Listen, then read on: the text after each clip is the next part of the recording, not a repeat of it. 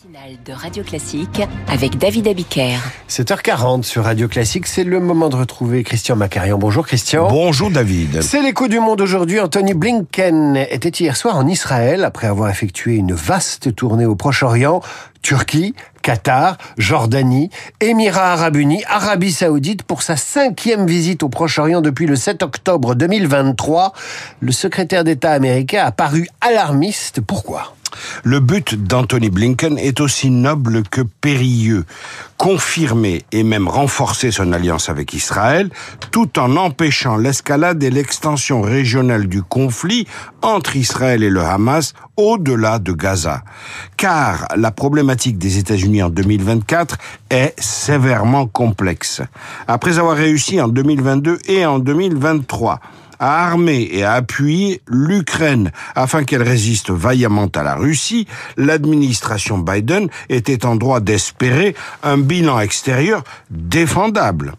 Or, depuis le 7 octobre 2023, toute cette dynamique s'est subitement enrayée, voire inversée.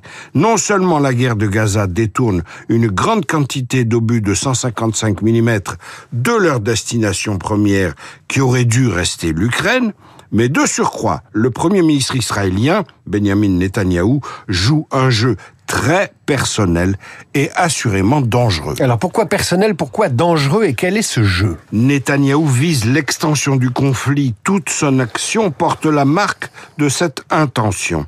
C'est le sens de l'élimination la semaine dernière dans la banlieue sud de Beyrouth du Palestinien Saleh al-Harouri, qui était l'homme du Hamas chargé du dialogue avec le Hezbollah chiite libanais.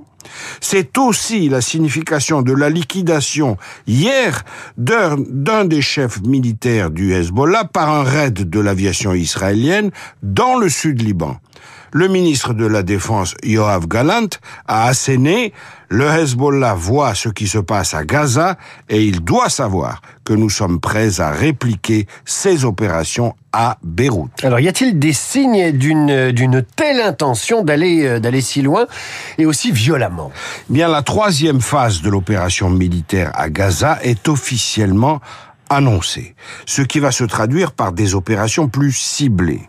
Dans ce cadre, il est prévu que plusieurs unités de combat soient retirées de Gaza, ce qui les rendrait donc disponibles pour un autre théâtre d'opération.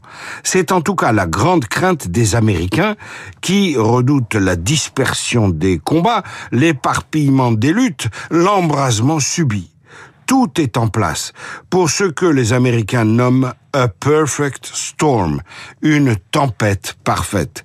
Du Yémen, où les outils alliés de l'Iran obligent déjà les Occidentaux à mener une opération navale qui n'était pas prévue, jusqu'à l'Irak, où les milices pro-iraniennes sont sur le pied de guerre. Le calcul de Netanyahou est de jouer l'escalade pour contraindre les États-Unis à prendre de toute façon la défense d'Israël.